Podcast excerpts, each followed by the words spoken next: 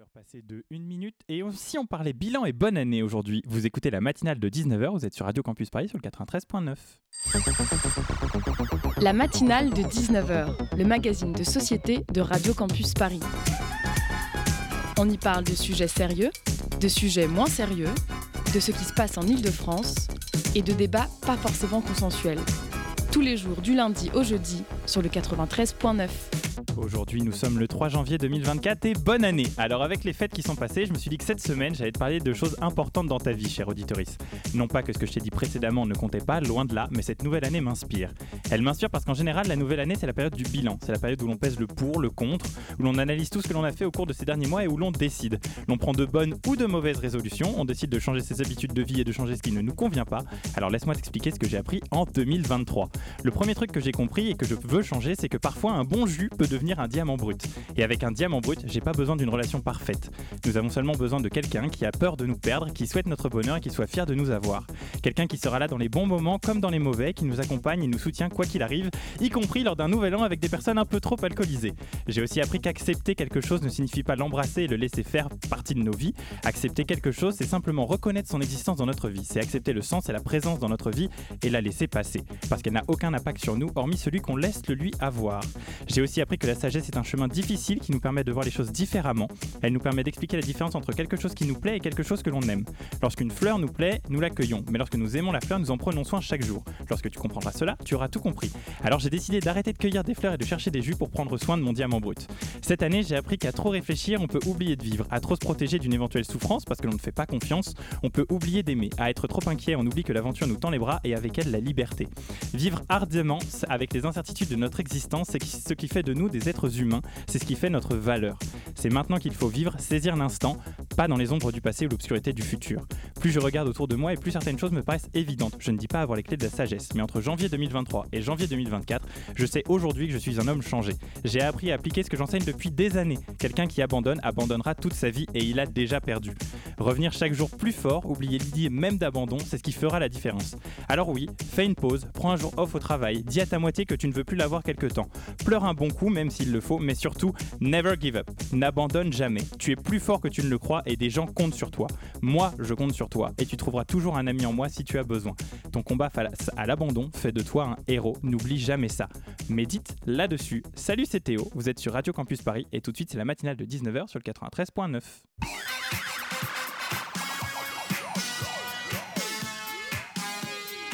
Et ce soir, dans la matinale, nous sommes partis pour une heure d'émission en direct sur le 93.9 où Hélène Frourard viendra nous parler de la quadruple journée des femmes. Nous allons également parler de sport à l'occasion de la nouvelle année dans la chronique de Esteban Mirales. Nous partirons également euh, de l'exposition Psychédélis à l'occasion du Zoom.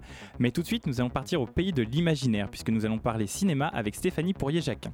Le programme de la matinale de 19h est relaté. Installez-vous confortablement dans votre canapé, le RER ou votre voiture si vous êtes dans les bouchons. Vous allez vous émerveiller. Vous êtes sur le 93.9, c'est la matinale de 19h. Vous écoutez Radio Campus Paris. C'est parti.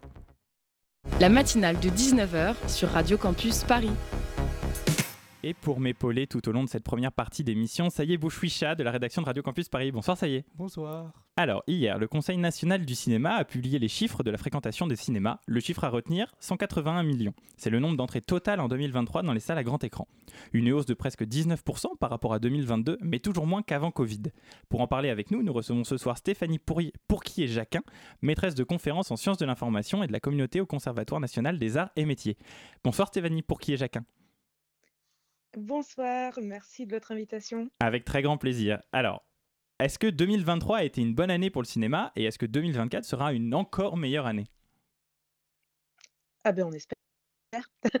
en 2023 a été une excellente année, je crois, pour le cinéma. On espérait une reprise euh, avec, euh, avec beaucoup d'attentes et je crois que la reprise, elle a eu lieu. Alors, il y a, y a un indicateur qui est très fort, c'est euh, l'espérance de retrouver des chiffres qui sont ceux d'avant le Covid.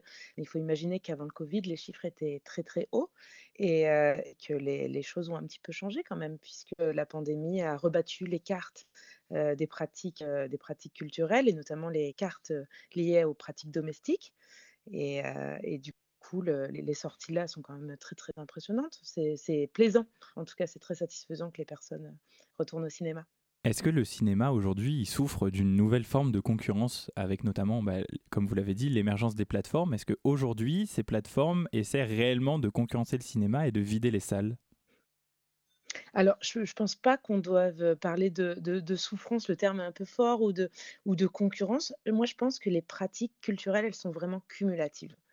Et euh, en tête parce que euh, sait, les études sociologiques l'ont montré, que plus on va aller au cinéma, plus on va regarder de films qui sont diffusés euh, par les, biais télévisuels ou le, streaming, plus on va avoir envie de pratiquer. Il y a une appétence culturelle qui, se crée et, je crois qu'en fait, ce, qui, sera intéressant de voir après ces années de crise, alors les impacts d'une crise, on les mesure pas tout de suite, ça on l'a vu, même deux ans après, c'est compliqué pour nous de, de trouver des indicateurs, mais on va les mesurer euh, euh, sur les cinq, sur les dix prochaines années.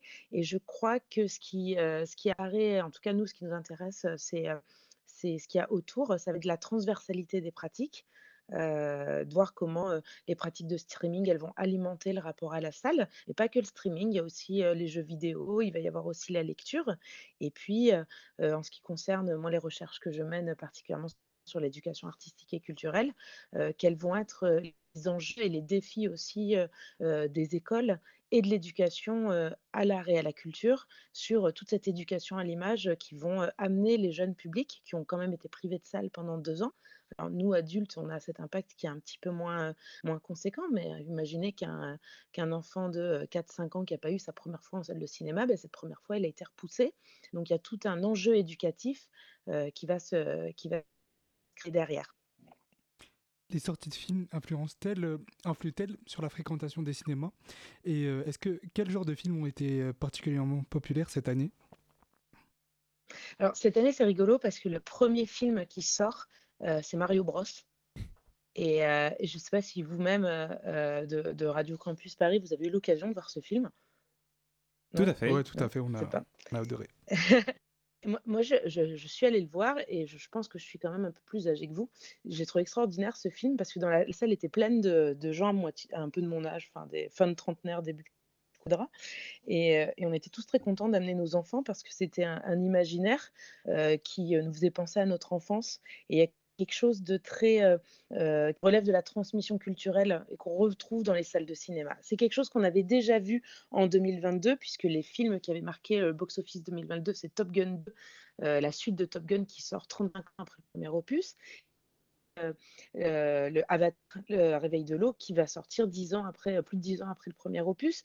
Donc c'est intéressant de voir que euh, ce qui va donner envie à une génération d'amener la génération d'après euh, dans les salles, c'est aussi euh, quelque chose qui relève de la nostalgie, l'envie de vivre en salle et ensemble, de remettre le lien social au cœur de notre échange, bah, quelque chose qui a alimenté nos sociabilités.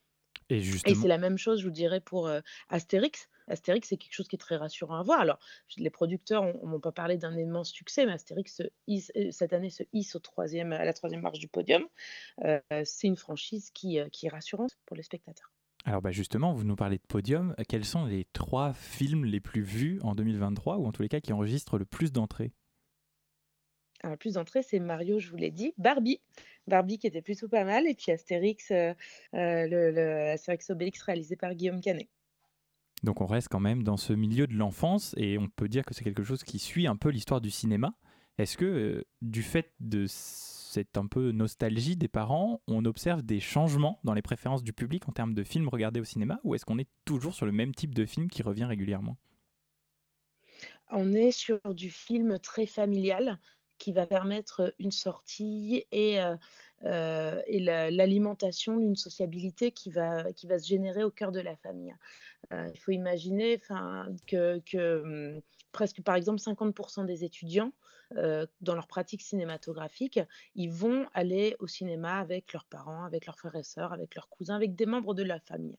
Donc la sortie au cinéma, même si plus on vieillit, plus on est amené à aller au cinéma tout seul, ça arrive parfois, euh, on a quand même quelque chose qui relève euh, du rendez-vous et du rituel familial. C'est pas euh, tout à fait un hasard si euh, Disney, depuis euh, de nombreuses décennies, sort son opus euh, à chaque fête de Noël. On sait que la fête Noël, c'est le rendez-vous des familles. et on va se retrouver, et le rendez-vous peut être pris pour voir le Disney de l'année. C'est une stratégie qui avait déjà été observée, qui a très bien marché du côté des Star Wars et du côté du Seigneur des Anneaux ou des, ou des sagas comme Le Hobbit. Donc l'impact de ces films-là qui sont transpublics, transgénérationnels, ça c'est des choses qui sont, qui sont aussi très intéressantes à observer parce que le cinéma, ça reste le lieu du rendez-vous par excellence. Est-ce que vous avez constaté des tendances particulières en termes de tranche d'âge du public au cinéma en 2023 alors, je crois que ce qu'on a pu observer, c'est le retour vraiment en salle très prononcé des jeunes. Et les jeunes se sont réappropriés, parce qu'ils ont, ils ont perdu quand même l'habitude hein, de, sortir du rendez-vous de la bande de copains pendant deux ans devant une salle de cinéma. C'est quelque chose bah, qui a eu du mal à se réinstaller à nouveau dans les habitudes des, jeunes publics. Et 2023, ça a vraiment été le moment où les jeunes ont pu, ont pu se réapproprier ça. Et ça a été notamment appuyé par des grands mots organisés par les salles de cinéma. Alors, au niveau national, on voit des choses qui sont intéressantes, comme la fête du cinéma comme le printemps du cinéma, qui sont des rendez-vous récurrents qu'on a, qu'on a l'habitude de voir mais aussi, je pense, aux plus petites salles qui organisent des avant-premières, qui organisent des rendez-vous avec les équipes de films, qui, organisent de plus en plus d'animations. Et ça, c'est des, initiatives de la part des exploitants qu'il faut absolument saluer, parce que c'est ce type d'initiatives qui remettent la rencontre au cœur de la salle de cinéma et qui font revenir les jeunes au cinéma. Et puis enfin, un mot sur le Pass Culture, qui est un dispositif essentiel et qui permet aussi aux jeunes de pouvoir, de pouvoir retourner en salle. Les cinémas, indépendants, est-ce qu'ils ont été plus affectés que les grandes chaînes en termes de fréquentation? Alors, ils ont été, euh, oui, bien affectés, mais je crois que, enfin, dans ce qu'on a pu observer euh, dans certains endroits, alors il faut bien imaginer que les fréquentations, euh, qu'on soit à Paris ou en province, les enjeux ne sont pas les mêmes. Les enjeux de territoire, en, règle générale, ne sont pas les mêmes. Il y a des, des affects, des paramètres comme l'inflation, comme la hausse du carburant, tout ça, qui, qui rentre en ligne de compte dès lors qu'on a besoin d'un véhicule dans, salle de cinéma. Dans les petites villes, ce qu'on a pu observer, c'était un retour vers les salles à taille humaine. Euh, vers la salle où euh, euh, l'exploitant, le directeur de salle est identifié et où les personnes avaient eu, ont, eu plaisir à retourner, à s'adresser à la personne qui est derrière le comptoir, à pouvoir échanger avec elle. Et cet affect-là lié à la, à la, salle de cinéma, elle s'est vite opérée alors peut-être un peu plus rapidement que dans les grands, euh, les grands multiplex, mais euh, je pense que là, on est sur, euh, sur un rééquilibrage qui est assez, qui est assez intéressant. Même si ce qu'on voit, ce voit s'opérer dans cette espèce de, de, enfin c'est pas une espèce, dans cette évolution euh, du public, le, du spectateur de cinéma, euh, c'est vraiment la volonté euh, de tendre à faire de l'expérience cinématographique une expérience globale avec un être ensemble qu'on met au cœur de la pratique. On est ensemble et, on pratique ce rendez-vous dont je vous parlais, mais on va avoir plaisir à identifier les personnes qui travaillent dans le cinéma, on va avoir plaisir à pouvoir rencontrer les équipes de films, rencontrer les réalisateurs, à pouvoir transposer. On est plus qu'un consommateur de films, parce que ça, la consommation du film, elle va s'opérer sur les, sur les plateformes de streaming. on est au-delà, on est un vrai spectateur de cinéma qui a une, identifié, une, identité culturelle qui est de plus en plus marquée. Et on va avoir justement l'occasion d'en reparler dans la deuxième partie de notre émission. Vous restez avec nous, Stéphanie pour qui est Jacquin. Tout de suite, on va marquer une pause musicale sur le 93.9. On écoute Lujon d'Henri Mancini.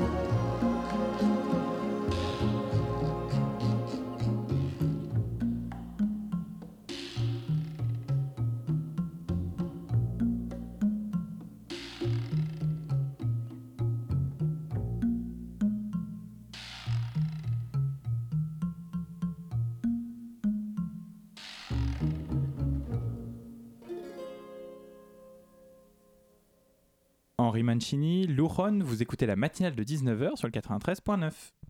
La matinale de 19h. Alors, nous en parlions juste avant notre interlude musicale. Nous recevons Stéphanie Pourquier-Jacquin et vous nous expliquiez que les fréquentations territoriales des cinémas ne sont pas les mêmes et ne se répercutent pas de la même manière selon les régions. Euh, les plus petites salles deviennent ingénieuses du coup pour attirer du public, notamment en multipliant les avant-premières et les événements autour des sorties cinématographiques. Justement, cette année, est-ce que les avant-premières, les projections en plein air et ce genre d'événements ont été très populaires cette année? Oui, oui, c'est vraiment quelque chose qu'on retrouve dès lors qu'on s'intéresse aux, pratiques cinématographiques. Faire de la sortie quelque chose d'extraordinaire, de créer un extraordinaire cinématographique, parce qu'il faut imaginer que la sortie au cinéma, pour la majorité des spectateurs, c'est un tout. c'est quelque chose qu'on organise, qui est souvent suivi d'un restaurant ou du fait de boire un verre. qui est peut-être parfois précédé d'un déplacement plus ou moins long. donc tout ce qui va relever de quelque chose d'exceptionnel, ça va avoir vraiment un impact positif. Euh, autre événement euh, du monde du cinéma sont les sorties de films en 3D, en format IMAX, Horizon, etc. Mm. Euh, est-ce qu'elles ont connu un regain d'intérêt cette année? Parce qu'on a en mémoire, je pense, que la plupart des gros blockbusters sont sortis dans ce format de film. Est-ce que c'est un regain d'intérêt? Est-ce que c'est quelque chose de nouveau ou pas du tout? Ah ben, c'est le format 4DX, donc qui a pu être expérimenté depuis quelques années, qui a connu un regain d'intérêt pour des films qui ont été pensés pour ça. Euh, c'est le cas de Avatar, ça a été le cas de Top Gun 2, où euh, la, technologie se met vraiment au service de la réception du film. Euh, moi, je, vous renvoie en, 2009, quand le premier Avatar sort dans les salles, on s'est tous demandé si maintenant on allait voir que des films en 3D. c'est l'interrogation qu'on a eue à chaque fois qu'il y a eu une nouveauté très prenante au, cinéma. évidemment, tous les films ne sont pas pensés pour de la 4DX, mais ça permet de créer une autre attente et de créer une autre expérience. Il faut savoir que les films en 4DX, forcément, ils sont un peu plus chers. La place, elle va varier entre 15 et, 18 euros. C'est quand même, ça a quand même un coût qui peut être conséquent.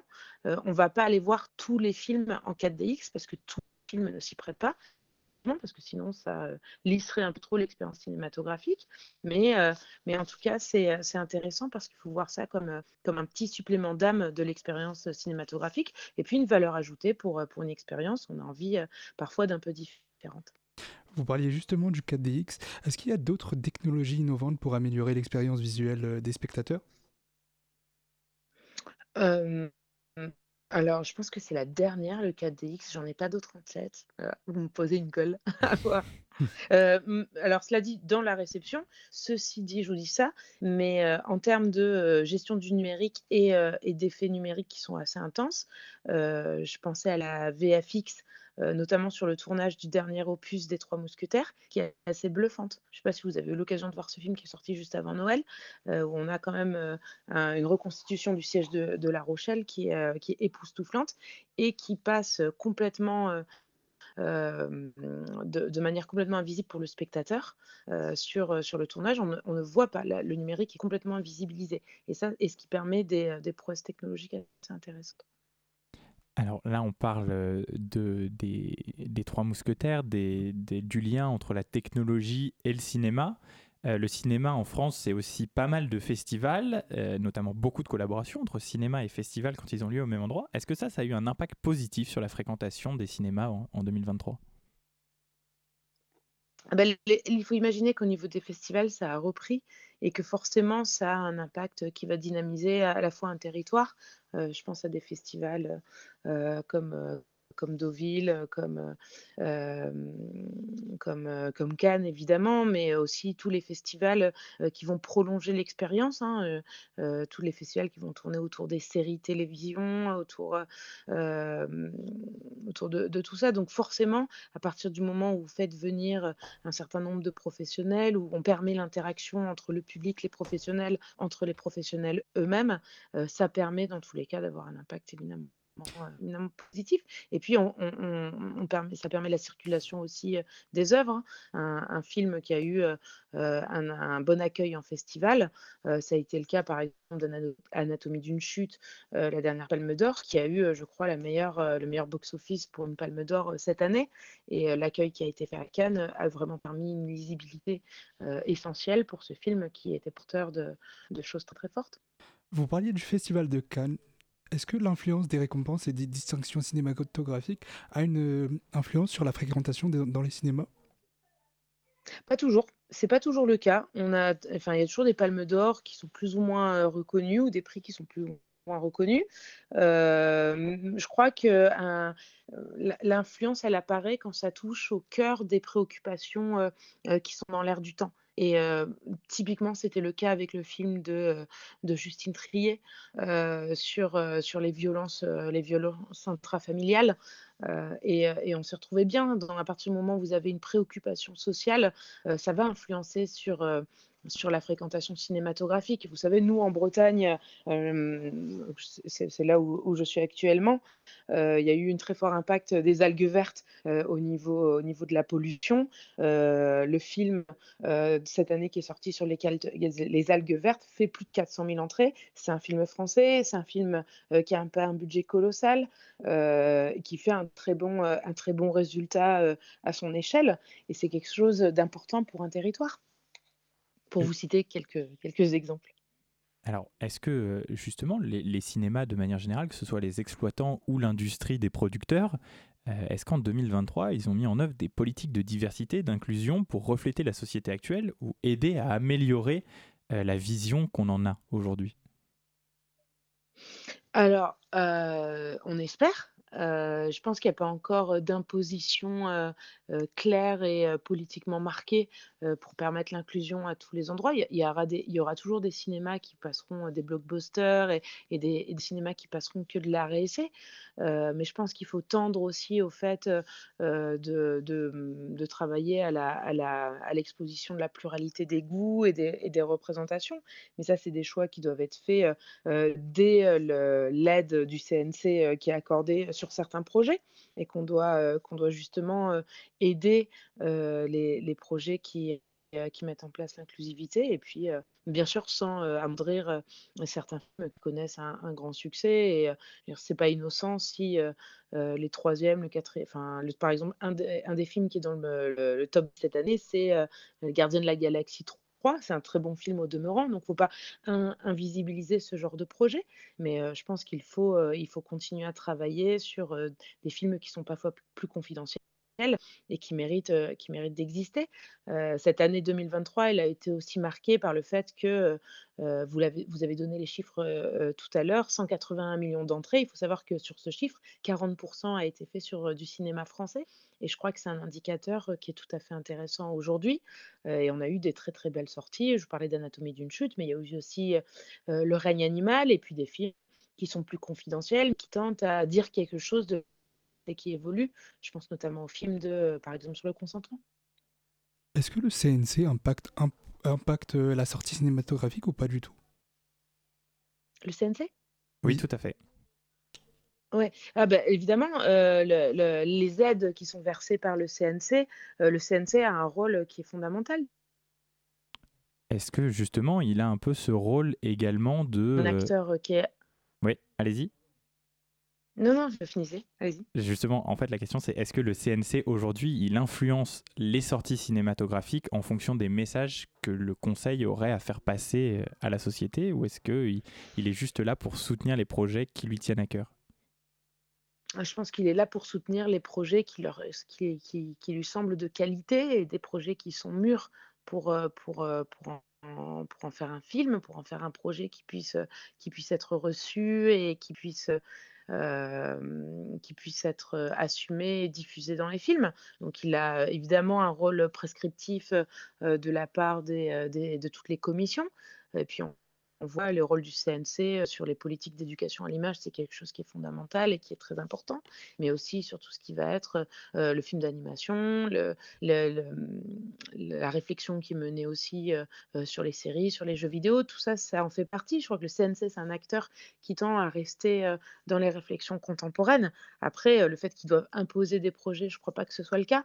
je crois que le CNC, ça apparaît aussi comme comme le fait de pouvoir être en dialogue entre ceux qui vont faire les films, ceux qui vont les produire, et le fait qu'un un projet, pour qu'il puisse voir le jour, il faut qu'il soit, abouti, il ne faut pas mettre en danger à la fois les artistes, les créateurs et les producteurs. Donc on est à chaque fois dans une maturation du projet, et le rôle du, du CNC, c'est d'aider évidemment à la maturation de ces projets. Alors pour conclure euh, cette émission, parce qu'on arrive au bout du temps qui nous est imparti, euh, vous en tant que chercheuse, euh, quelles conclusions ou observations vous tirez sur la fréquentation des cinémas en 2023 et quel avenir du cinéma pour 2024 bah, plutôt positif, puisque évidemment sur la conclusion de l'année 2023, c'est la diversité des goûts, c'est le, le, fait que le public puisse réaffirmer son, son amour à la salle de cinéma. Et évidemment, c'est positif. Hein. On voit le, la fin de cette ère du Covid qui, avait, qui nous a tous un peu fragilisés dans notre rapport au monde. Et ce qu'on peut souhaiter pour 2024, euh, c'est d'élargir le prisme de la réflexion euh, euh, sur les questions d'éducation à l'image, sur l'accompagnement, sensibiliser les parents aussi sur le rapport aux écrans et la manière dont on va pouvoir prolonger au sein des familles l'expérience cinématographique que les jeunes vont pouvoir vivre en salle par les aides de, l'école, du collège, du lycée évidemment, et de continuer à réfléchir justement sur cette, cette transversalité qui, qui, qui, est, qui est plutôt intéressante et qui va donner à voir aussi des, des belles choses dans le futur. Eh bien, merci beaucoup Stéphanie Pourquier-Jacquin d'avoir accepté l'invitation de la matinale de 19h. Tout de suite, on va marquer une nouvelle pause musicale sur le 93.9. On part sur Bécane de Yamé. Bitch, ça fait très très longtemps que j'y pense à comment se mettre bien. Moi, j'ai pas ton élan. N'écoute jamais les dit ceux qui jactent n'ont pas vu la vie au travers de ton monde. J'ai beau parler dans leur langue, mais faut croire qu'ils n'entendent que le langage de la violence. Je me faufile en balle sur les mains, tu m'as pas vu bégayer quand fallait passer le lent. Sans caracher quand un négro, j'ai choisi mes modèles, c'est fiable comme un moteur allemand. Nindé sans cara, sans chico, et je fais qu'écro bien plus que les grands de tes grands. J'étais ma paille, ils sont pas concentrés. J'attends pas la passe, ils peuvent pas s'entrer. Je bon, tout me parle pas de pas années. On n'est pas venu ici pour se pavaner. Remballe ta j'ai mes cessé. Je tourne la poignée, je froisse le temps. Je roule comme si quelqu'un m'attend. Je cale pétard entre mes dents. Bah ouais, bah ouais. Je la bécane. Je la Je m'en bats les couilles, c'est dangereux sa mère. Je vois que des pas des pas en enfer. La bécane crie et chante de l'enfer.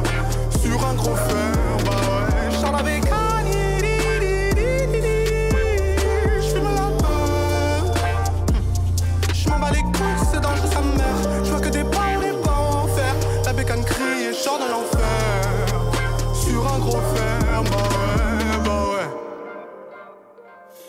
La craie à focaliser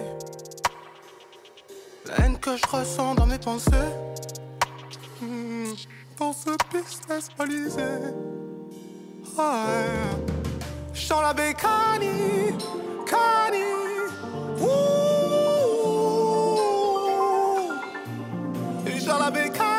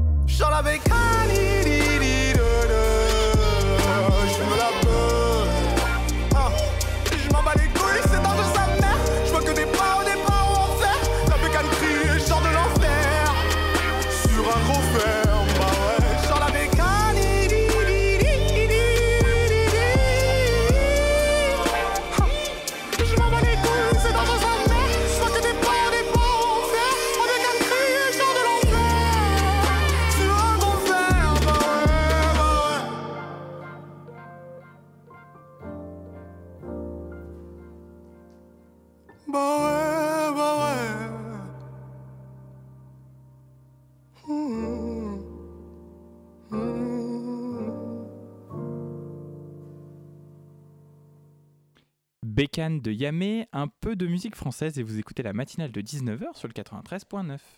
La matinale de 19h. Et voici Esteban Mirales qui entre sur le terrain de la matinale de 19h et je crois que tu viens nous parler encore une fois de sport pour cette nouvelle année. Et oui, bonsoir, bonsoir chers auditrices et auditeurs de Radio Campus Paris. Tout d'abord, bah, bonne année, bonne année à tout le monde sur le plateau et à vous, chers auditeurs et auditrices. Euh, ce soir, c'est c'est la rentrée donc pour la matinale et c'est l'occasion pour moi de revenir sur, sur les dernières actus dans, dans le monde du sport. On va commencer tout de suite avec la grande nouvelle de ce début d'année. C'était annoncé, on en avait parlé ici même il y a quelques semaines. Rafael Nadal a fait son grand retour à la compétition. Après une année d'absence, l'Espagnol de 37 ans participe actuellement au tournoi ATP 250 de Brisbane en Australie et il a signé un retour victorieux face à l'Autrichien Dominic Thiem en s'imposant 7-5, 6-1. Il dépasse ainsi Ivan Lendl au nombre de victoires sur le circuit ATP et en compte désormais 1069. Mais l'essentiel était ailleurs et on se réjouit de revoir un tel champion prendre du plaisir sur un court de tennis et on lui, sou- et on lui souhaite que cela dure encore très longtemps. Pour celles et ceux qui voudraient suivre le Mallorquin, il jouera son huitième de finale demain, jeudi 4 janvier à 9h30 heure française face à un Australien qui s'appelle Kubler. Ensuite, dans le monde du basket, on vous avait promis de suivre l'actu de la nouvelle star Victor Wembanyama. Alors malgré des résultats collectifs décevants avec seulement 5 petites victoires en 28 matchs et lanterne rouge de la conférence Ouest, le jeune français de 2 mètres 24 livres des performances individuelles plus que réjouissantes. Il finit l'année 2023 avec près de 19 points de moyenne, 10 rebonds et il est surtout le meilleur contreur de toute la ligue. A noter que Wembanyama joue en ce moment sous restriction de minutes suite à des douleurs à- la cheville. Il est limité à 24 minutes par match, soit la moitié du temps d'une rencontre au total. Ce qui lui déplaît de plus en plus, il est impatient de réussir, il a soif de victoire et de tout donner, ce qui a donné lieu cette nuit à une scène assez intrigante alors qu'il restait moins de deux minutes à jouer et que son équipe s'apprêtait à vivre une nouvelle défaite. Le prodige français s'est levé du banc et a demandé à la table de marque de le faire rentrer à la place d'un coéquipier sans avoir eu la permission du coach. J'avais jamais vu ça, mais on espère que ça ne va pas lui attirer trop d'ennuis tant son début de saison est, est satisfaisant. Et comment faire un récapitulatif de ce qu'il s'est passé durant les fêtes sans évoquer Cyprien Sarrazin le skieur natif des Hautes-Alpes est entré dans la légende du ski français puisqu'il est devenu le 30 décembre 2023 le premier skieur français à remporter la descente à Bormio en Italie. Il a dévancé de 9 secondes le favori Marc Odermatt et signe à 29 ans sa première victoire en carrière dans cette spécialité. On lui tire notre chapeau. Enfin, un petit mot avec le trophée des champions en football opposant le dernier vainqueur de la Ligue 1 à celui de la Coupe de France. Et ce soir, le Paris Saint-Germain et Toulouse se font face dans le premier match de cette nouvelle année. Coup d'envoi à 20h45 au Parc des Princes. Voilà. Eh bien, merci beaucoup Esteban pour cette nouvelle chronique sur l'actualité sportive de 2024. Euh, restez avec nous, chers auditeurs. La matinale de 19h, c'est pas fini sur Radio Campus. Le Zoom, dans la matinale de 19h. Et le Zoom de ce soir est présenté par Hugo Traversier de la rédaction de Radio Campus Paris. Bonsoir euh, Hugo. Bonsoir. Et ce soir, tu reçois Raïs et Lalouf, le commissaire de l'exposition Psyché d'Élise. Bonsoir. Bonjour, bonsoir. Ah, c'est Jaïs avec un J. Jaïs. Et c'est Psyché d'Hélice. Psyché d'Élise. Bonsoir Jaïs. Bonsoir. Vous allez bien? Oui, très bien. Très bien. Alors vous avez été journaliste musical, réalisateur de clips et vous êtes toujours aujourd'hui DJ. Vous êtes aussi et notamment l'un des plus grands collectionneurs d'art psychédélique, est-ce que je prononce bien? C'est ça. C'est ça, au monde. Et vous avez prêté ou conçu 80 expositions sur le sujet, ainsi qu'un projet de centre d'art psychédélique. Mais alors, qu'est-ce que c'est l'art psychédélique? Alors l'art psychédélique, c'est un mélange de, de surréalisme, de spiritualité, de- d'obsession du détail, des couleurs vives et euh, différents niveaux de lecture. C'est-à-dire qu'on va voir quelque chose et puis on va voir autre chose dans l'image. Alors c'est pas tous les tout le temps toutes ces caractéristiques-là, mais c'est euh, faut qu'il y en ait au moins deux de celles-là combinées. Et puis évidemment, il y a en général quand il y a des illusions d'optique, euh, là on est tout de suite dans une œuvre psychédélique. Alors c'est un mouvement qui, qui- naît véritablement dans les années 60. On va dire que c'est l'apogée la fin des années 60, les années hippies. Euh, cependant, l'esthétique psychédélique, elle existe depuis tous les temps. Et par exemple, euh, je sais pas, il y a des mosaïques romaines euh, qui ressemblent vraiment à du Vasarely, qui sont intrinsèquement psychédélique. Psychédélos, psychédélique, ça veut dire révéler l'âme, montrer l'âme ou rendre l'âme visible. Donc c'est à la fois pour l'artiste qui va dessiner ou peindre, tout comme euh, ou jouer de la musique, parce que ça touche aussi. En fait, l'esthétique euh, psychédélique est complètement transversale. Ça touche à la fois à la musique, ça touche, euh, ça peut toucher à tout, à la mode, au design, on va dire. Donc pour, pour ça, j'ai pour diffuser cette esthétique psychédélique et ce, ce mouvement, j'ai conçu. D'abord, je voulais faire un centre d'art psychédélique parce que je me suis passionné de ça assez jeune. Et bon, voyant que c'est un gros projet qui coûtait très cher, je me suis dit, je vais créer un média. Et donc, j'ai créé un média qui s'appelle Lucidélique. Donc, euh, voilà. J'ai, donc, Lucidélique, ça veut dire euh, ben, révéler la lumière plutôt. Voilà. Et euh, donc, ça met un blog en ligne, en fait. Donc, vous pouvez y aller. Donc, c'est un magazine d'art sur la société, le lifestyle et la musique. Et donc, quand je dis lifestyle, ça veut dire autant les voyages que le bien-être, que plein d'autres choses. Euh, enfin voilà. Très bien. Et alors, vous dites que vous avez découvert le psychédélisme très jeune. Et comment vous avez découvert cet art, ce courant? Euh, bah alors, euh, on va dire que j'avais beaucoup de mal avec la musique des années 80. donc, quand j'ai à la fin des années 80, quand, j'étais ado, et donc j'ai, bah, je me suis réfugié dans les Doors, les Pink Floyd, euh, tous ces les, les Beatles, euh, les Stones et tout ça. Et il y avait vraiment un. Bah, j'adorais l'esthétique, j'adorais les paroles, j'adorais le, les pochettes, euh, ce que disait. Je trouvais ça vraiment très intéressant, la manière dont les morceaux évoluaient, même le rock progressif. Bah, et ce que j'aimais, c'est que ça touche à tous les styles de musique. En fait, le psyché, le psychédélique peut être dans tous les styles de musique techniquement. Après, euh, les musiques qui font lâcher prise, en fait, pour être, euh, pour révéler entre guillemets, révéler l'âme, ben, faut lâcher prise, en fait. Donc après, il y a des substances qui permettent de lâcher prise euh, directement, mais sans ça, tout simplement, en écoutant la musique, ben, il y a des musiques de trance entre guillemets. Je ne parle pas de la trance, hein, je parle de, de musique qui mettent en trance. Et par exemple, quand on fait durer les morceaux, avec un, par exemple un rythme répétitif. Mais après, bah voilà, on peut lâcher prise. Donc, par exemple, euh, dans les années 70, il y avait le krautrock avec des groupes comme Cannes, où euh, voilà, euh, le minimalisme vous met en, en, transe, mais ça peut être le maximalisme aussi. Ça peut être le fait qu'il y ait des grands solos de guitare qui vous font aussi lâcher, les, lâcher prise. C'est pas si évident à, à capter. Et par exemple, pour la musique, ben, qu'est-ce qui va être psychédélique? Ben, C'est souvent quand il y a des effets un peu spéciaux, euh, ça peut être expérimental, mais toute la musique expérimentale n'est pas psychédélique.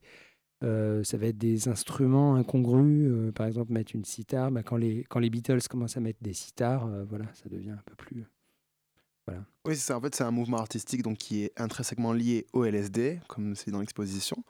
Et je voulais savoir, vous parlez beaucoup de musique, donc dans les années où ça a commencé, on était autour de, des années hippies, donc après, il y a eu les Beatles aussi. Et aujourd'hui, on a l'impression qu'en tout cas, ces drogues se rapprochent plus de la musique techno. Est-ce que c'est un courant artistique, que, que, enfin, musical que vous écoutez dont vous êtes proche ou ah bah pas moi, forcément? Moi, j'ai, enfin, je suis toujours DJ euh, électro, hein, principalement. Donc, euh, j'ai été un peu biberonné avec euh, un courant des années 90 qui s'appelait le Big Beat et donc qui était un peu une ressaucée de rock psyché avec de l'électro, on va dire. Et puis après, j'ai évolué vers la drum and bass, vers le breakbeat, vers évidemment la house, l'électro, la techno, tous ces genres-là, le, dubstep, enfin, etc., etc. Enfin, tous les genres, tous, comme je dis, dans chaque genre, je trouve mon compte parce qu'à chaque fois, même dans le hip-hop, il y a plein de hip-hop euh, très, très intéressant euh, et, qui est, et qui est influencé par ça. Alors, euh, le LSD, là, l'expo, elle est, le thème, c'est les 80 ans du LSD, parce que c'est quand même exceptionnel que cette substance qui est très dure à, à on va dire, Dompté, vous dites indomptable. Indomptable, bah oui, elle est indomptable parce que, par exemple, la CIA a essayé à tout prix de la dompter. La CIA a tout fait pour la, le, diffuser dans les années 60 et l'a énormément diffusé, fait diffuser, c'est pas eux, hein, c'est eux qui l'ont fait diffuser. Et donc, pour le coup, c'était une bonne chose parce que ça, ça a permis bah, de créer cette, cette génération hippie psychédélique qui était directement, qui découlait vraiment de ça. alors, j'incline personne à en prendre, évidemment. c'est une substance qui est très compliquée à prendre. Par contre, euh, on pourrait en parler beaucoup et c'est ce qui a motivé euh, cette exposition, c'est que là, depuis euh, une dizaine d'années, ben, il y a ce qu'on appelle la renaissance psychédélique, mmh avec à la fois la psilocybine, donc c'est la substance qu'il y a dans les champignons, et le LSD. On s'aperçoit dans les tests cliniques qu'on est entre, entre 60 et 80% de résultats sur la dépression. Alors que c'est une substance qui est encore classée à l'OMS comme n'ayant aucun bienfait pour l'homme. Vous voyez ce que je veux dire? Entre aucun bienfait pour l'homme et 60 à 80% de résultats sur la dépression. Donc il y a un gros problème. Il y a un, mensonge général, généralisé, qui est. Il y a un moment, euh, le, nez rouge est énorme en face euh, du miroir, si, ou plutôt le, mensonge, on va dire, est, vraiment très très gros. Et aussi, c'est toujours classé comme une substance euh, addictive. Alors que non seulement c'est vraiment pas addictif, surtout pas, mais en plus ça soigne des addictions. Ah, donc euh, c'est un peu absurde, on est dans un truc absurde, donc je me suis dit c'est bien de mettre un coup de projecteur dessus pour arrêter de se voiler la face. Et ce qui est très bizarre autour de moi, c'est que ceux qui en parlent le plus et qui ont un avis le plus tranché, ah c'est comme ça, eh ben en général, un, ils en ont jamais pris, et deux, ils parlent que de, quand dira-t-on, en général, euh, ils mettent toutes les psychotropes dans le même paquet. Et donc, ça n'a vraiment rien dire. C'est comme si on mettait, je sais pas, du vin, du Schweppes et du whisky, et puis on disait, ah, c'est la même chose. Bah oui, c'est de l'alcool. Très bien. Bah, votre but, on le comprend en créant cette exposition, c'est de dédiaboliser le LSD. Et euh, donc, été à l'exposition tout à l'heure, et moi, il y a des œuvres qui m'ont marqué. Euh, notamment, c'est le Tripix de Roll, et Pablo de Selva, qui a été fait en 2020 qui est un énorme tableau de 235 sur 60 cm, un tableau immense. Et c'est une peinture peinte avec des nuances de bleu et de blanc qui nous invite au rêve. Ce sont des personnages en ce qui semble une forêt, avec dans la voie lactée des yeux ou des portes vers une autre dimension. Chacun peut interpréter différemment. Et euh, il est écrit Roll en hommage à Gustavo Roll, donc médium et peintre qui avait des pouvoirs paranormaux impressionnants, ce qui est écrit. Et moi, je me demandais, c'était quoi ces pouvoirs? Les, pouvoirs de Gustave Roll, je ne peux pas trop développer là-dessus. Par contre, je peux développer plus sur euh, l'artiste euh, qui a, lui, euh, peint cette toile immense qui fait, voilà, je sais pas combien de mètres carrés là, mais elle fait quasiment une petite pièce parisienne hein, d'un appartement, un petit studio parisien. et il a peint à 5 cm de la toile, comme ça, pendant des jours. Et à la fin, comme dans une écriture automatique, et à la fin, il y a ce, bah, ce paysage, ce, complètement cette, cette, ambiance, cette image surréaliste qui est apparue.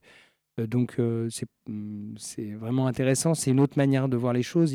chaque, dans, l'exposition, il y a tellement de... Enfin, je pense que tu l'as vu, il y a des... c'est très éclectique en fait. Il y a des œuvres là, il y a Murakami par exemple, bon, mmh c'est très pop. Euh, il y a, mmh, bah, évidemment, il y a une des plus grandes collections de buvards lithographiés. Donc, c'est des buvards pour mettre du LSD, mais sans LSD, c'est juste des lithographies. Euh, qui sont magnifiques aussi. Euh, là, c'est à des tout petits prix aussi. Et puis, ouais, voilà, enfin, il y a, y, y a, vraiment un artiste de street art exceptionnel qui s'appelle euh, Nacio, ou encore, ou encore Faustine Ferrer, qui est une illustratrice qui a, qui a, qui a pris Hoffman, donc qui est l'inventeur du LSD en 1943, qui, qui, invente le LSD par erreur en se frottant les yeux. Et il, bah, c'était un chimiste hein, dans le laboratoire Sandoz, qui est un des mmh gros big pharma de l'époque, et qui cherchait un dilatateur euh, respiratoire. Et, en, faisant des filtrations euh, de ce produit-là qu'il avait découvert euh, cinq ans auparavant, et eh ben, il, s'est frotté les yeux comme ça à un moment donné. Mais vu que c'est une substance qui est microscopique et qui est invisible et inodore, et voilà, et eh ben, il est, il, a, il est parti dans un trip. Et pour rentrer chez lui, il avait 7 km de vélo. Donc, donc, euh, il raconte ça dans son livre euh, LSD, mon enfant terrible. Bah, il a fait un voyage kaléidoscopique euh, complètement fou. Et deux jours plus tard, ni une ni deux, bah, il l'a re-refait, ce coup-ci en choisissant la dose. Mais il a choisi une dose microscopique, mais, mais il a pris 250 microgrammes, ce qui est déjà le double d'une dose actuelle. Donc, Il a refait un gros voyage. voilà, voilà. Ok, super. Il y a un autre tableau qui m'a marqué, c'est la réforme des retraites de Jean-Pierre Nadeau. Un tableau qui représente un labyrinthe de formes en noir et blanc avec au milieu peut-être une sorte de route blanche. En quoi ce tableau a un rapport avec la réforme des retraites pour vous?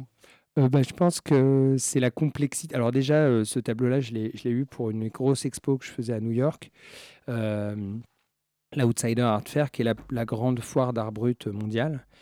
Et, euh, et donc, c'était, ça tombait pendant l'époque de la, de la réforme des retraites. Et donc, et donc euh, bah, il l'a appelé comme ça, mais c'était pour in- inviter à, à réfléchir à la complexité de cette réforme des retraites. Voilà, c'était, c'était pour ça. Mais c'est un artiste exceptionnel, euh, voilà, Jean-Pierre Nadeau, évidemment. Euh, Est-ce que vous avez des recommandations musicales pour nous? Ah ouais, bah moi il y a un groupe que j'adore en ce moment qui s'appelle Crumb, je sais pas si vous connaissez. Pas du tout. Alors c'est un groupe actuel euh, qui est passé justement dans le, dans le Pitchfork Festival qui est génialissime. Ouais, c'est un groupe vraiment actuel hein, qui ont, ils ont 2-3 ans. Et puis, bah, écoutez, en ce moment, je fais une fixette sur un album d'il y a 30 ans qui s'appelle euh, bah, The Smashing Pumpkins, que vous connaissez tous, j'imagine.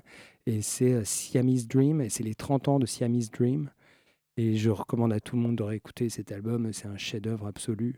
Et surtout, si vous allez voir la vidéo de leur live euh, Tower Records euh, à Chicago, donc euh, bah, donc c'est un groupe qui était produit par le producteur de Nirvana, euh, Butch Vig. Et bah, eux, ils ont une dimension clairement psychédélique, mais lui, Billy Corgan, il a une voix. Enfin, il, joue entre les voix super douces, super gentilles et super violent, super presque presque métal, et ça fait un. Enfin, je le recommande, à- je recommande de, de- de redécouvrir les, les- les Smashing Pumpkins, en tout cas spécialement cette époque-là, euh, de cet album-là, Siamese Dream. Et après, ils ont eu une carrière assez grande. Est-ce que vous avez l'impression qu'aujourd'hui il y a un renouveau du psychédélisme, que ça revient à la mode? Ah bah alors, euh, ca- carrément. Déjà, ça revient à la mode à tous les niveaux. hein. C'est-à-dire que le, le chiffre d'affaires qui est généré par les, les boîtes travaillant sur euh, tous les le Ouais. psychédélisme aux États-Unis, c'est énorme. On parle de 4 milliards de, de dollars. C'est genre immense. Il y a plus de 30 000 sociétés qui, hein, qui travaillent dessus. Parce que dès que je me dis euh, psychédélique, les gens, ça les fait rire et puis ils se cassent. Mais en général, euh, quand je dis ça, ça les calme un peu. Euh, voilà, oui, oui, oui, c'est- en train de- d'exploser un peu partout. Il faut savoir qu'il y a plusieurs États aux États-Unis. Il y a déjà trois États qui ont légalisé. L'Australie aussi. ben, tous les tests, la plupart des tests se font en Suisse, en Europe. Mais là, ils sont en train de syndiquer plusieurs pays européens pour faire des tests cliniques voilà, ensemble. Euh, ben, au Portugal, c'est dépénalisé aussi. Euh, voilà, donc ça, on parle de substance. Après, pour le reste, il y a l'art, on peut parler de tout- tous les niveaux. euh, voilà. Et on n'a pas parlé de la contre-culture. Non. La contre-culture des années 60, qui a généré un peu. euh, ben, un peu ils ont un peu dit tout ce qui allait se passer maintenant, 50 ans après. Donc, est-ce qu'ils étaient visionnaires? Oui, définitivement, ils étaient visionnaires. Euh, et alors, on pourrait parler euh, de mille et une choses. On peut parler de, euh, du bien-être, parce que ça touche vraiment au bien-être, ça touche à la spiritualité, ça touche, en gros, ça touche à la beauté. Et donc, la beauté, c'est un peu l'opposé de ce qu'on vit en ce moment, c'est-à-dire le concept, c'est-à-dire l'art en général. On a besoin de concepts pour aimer de l'art. Et là, je pense qu'on peut être vraiment tout simplement touché par la beauté. Et, euh, et en musique, je vous recommande d'écouter mon dernier single aussi. D'accord. C'est ouf, All of Us Is One avec Russell Brand. Ok, merci beaucoup Jaïs. C'est foncez voir l'expo qui est à l'atelier Basse-Froid. C'est le 23, euh, c'est le 23 avenue Basse-Froid, c'est ça? 23 rue Baffroy, Alors, euh, il reste plus que trois jours pour l'avoir. Jusqu'au 6 janvier, c'est ça? Ouais, le 6, on finit à 16h30. Donc, euh, D'accord. en gros, c'est demain le finissage et après-demain le post-finissage. Et on a à chaque fois des groupes de, de fous. Il y a des, des groupes en live, euh, voilà, il y a plein d'animations. Et il y a la super tombola de vendredi où tout le monde, a- tout le monde, tous les tickets sont gagnants, donc ça vaut le coup. Eh bien, le rendez-vous est donné. Merci à tous les deux pour ce Zoom. Tout de suite, on va marquer une dernière pause musicale sur Radio Campus Paris. Ça s'appelle Cheval et c'est Igor qui nous propose ce titre.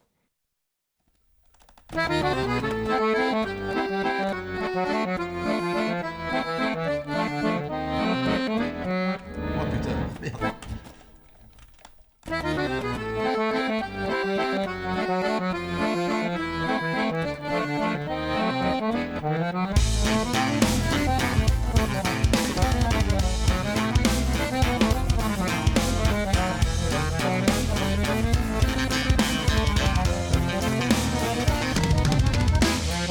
Thank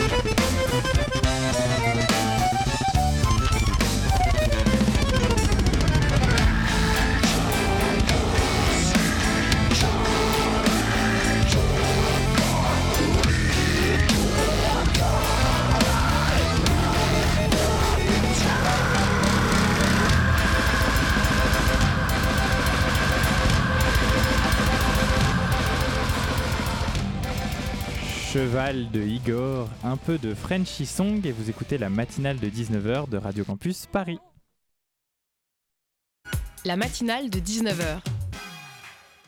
Et pour terminer notre émission, Hélène Frourard de la rédaction de Radio Campus Paris vient nous parler de la quadruple journée des femmes. Bonjour, je suis très contente d'être ici pour démarrer cette nouvelle année je sais que le moment est propice pour faire des vœux, mais pas facile vu le contexte. Je ne vais pas me lancer sur la géopolitique mondiale dès le 3 janvier. La politique française, je préfère ne pas en parler pour ne pas me déprimer et pour ne pas me jeter dans la scène en sortant, je vais éviter de parler du changement climatique. Alors de quoi je peux bien vous parler? Eh bien d'un fait majeur, fondamental, incontournable, celui auquel vous pensez déjà tous à cette heure de la journée, en tout cas auquel je pense sans m'arrêter depuis la fête du 31 décembre, dont je ne me suis pas tout à fait remise, surtout que j'ai décidé de sécher le dry January, je sais, c'est vilain. Bref, je vais vous parler du manque de sommeil, et plus précisément du manque de sommeil des femmes. Petit retour en arrière. Rappelez-vous, dans les années 80, on parlait de la double journée des femmes, le boulot dans la journée, les marmots dans la soirée. Dans les années 2010, les chercheuses évoquent désormais la triple journée des femmes. Boulot, marmot, béco. Et oui, ce sont le plus souvent les femmes qui sont chargées de ce qu'on appelle le travail émotionnel, celui de prendre soin des autres. On pense notamment à ces femmes de la tranche 55-64 ans qui travaillent encore, mais se retrouvent déjà grand-mères. Merci mamie de venir m'amener à la piscine mercredi, tout en ayant encore leurs vieux parents en vie. Merci ma fille de venir m'aider à remplir ma déclaration d'impôt. Bref, le constat devenait alarmant. Comme si ça ne suffisait pas, une jeune sociologue a montré il y a quelques mois que les femmes vivent en fait une quadruple journée de travail. Cette chercheuse, cette Capucine Roche, et elle prépare une thèse sur le sommeil. Elle a observé les évolutions de nos nuits entre le milieu des années 1980 et la fin des années 2000 grâce aux enquêtes emploi du temps de l'INSEE.